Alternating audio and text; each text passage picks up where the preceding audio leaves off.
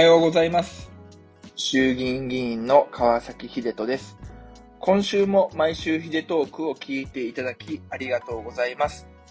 この配信では私川崎秀人の政治活動の中で気づいたことや思ったこと、自治ネタ、ぶっちゃけ話などをお話ししてます。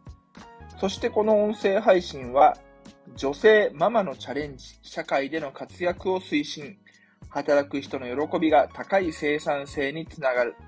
働くママも嬉しい。任せる企業も嬉しい。事業支援サービス。エニママさんのご協力のもと、ブログとノートに文字起こしをしております。さあ、今日はテーマは分散型についてお話をしようと思います。分散型。まさに Web3 の世界ではよく使われる言葉なんですけれども、いろんなサービス出てきましたね。まさに分散型ツイッターと言われているダムスとか、分散型 TikTok と言われている Pixie とかね。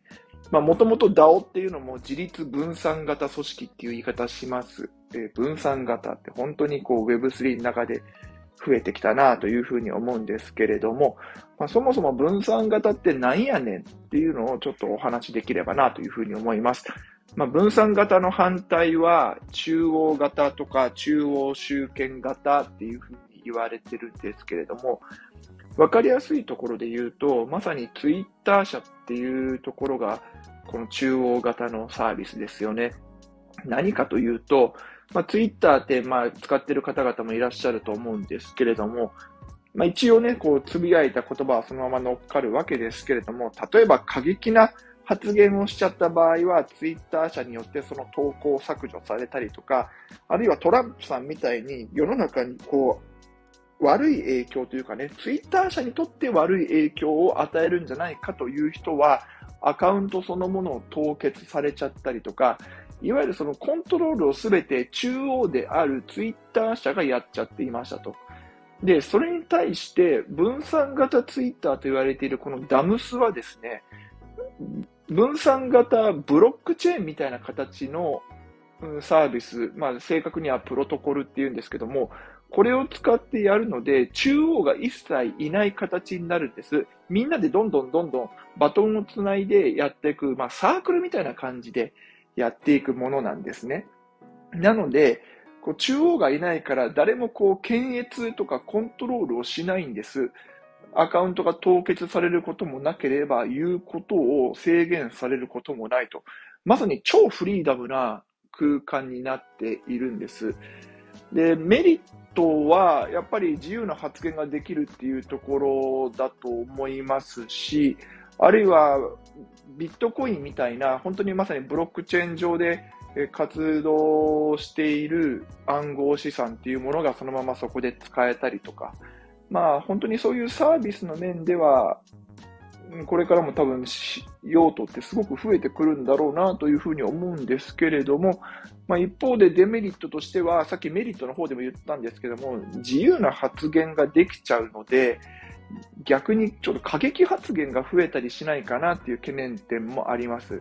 でしかもこれね、その特性上取り消しができないんですね。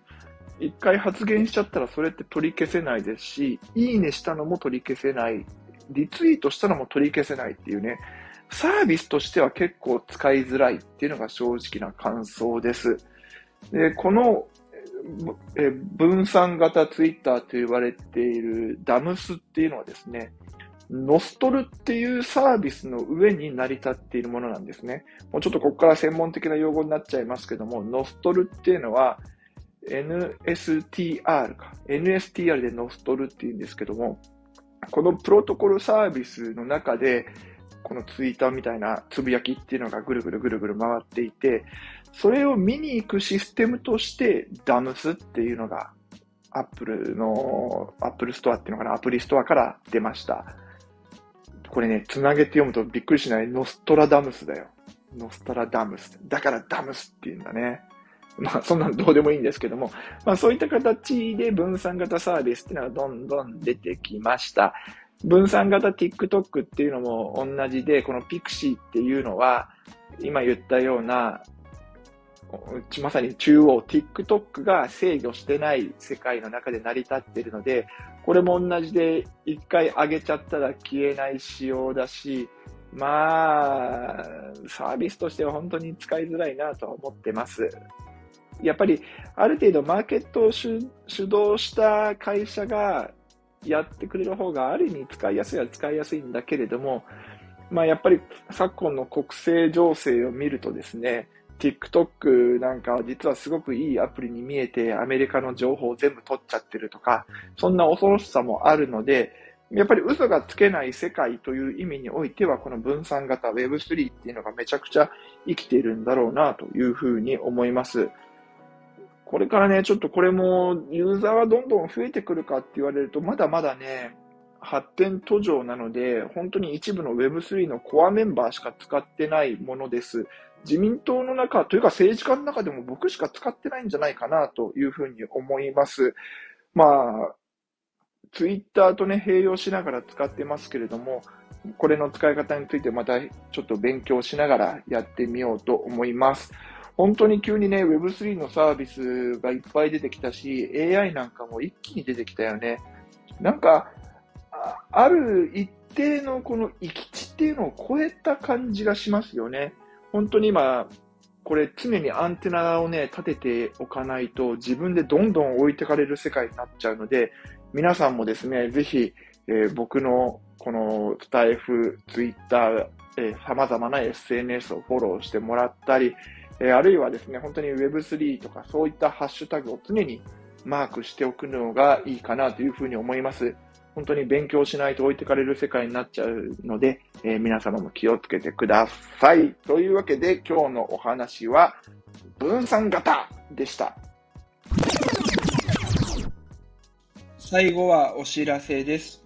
僕が運営している自民党オンラインサロン LDP 三重2では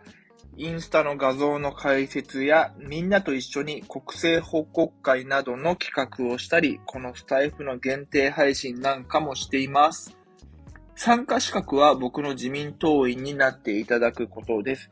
年会費4000円かかりますけれども、まあ僕に毎月牛丼1杯おごってると思って、ぜひぜひ加入してください。詳しくは僕のホームページをご覧ください。それでは今週も張り切っていきましょう。じゃあね。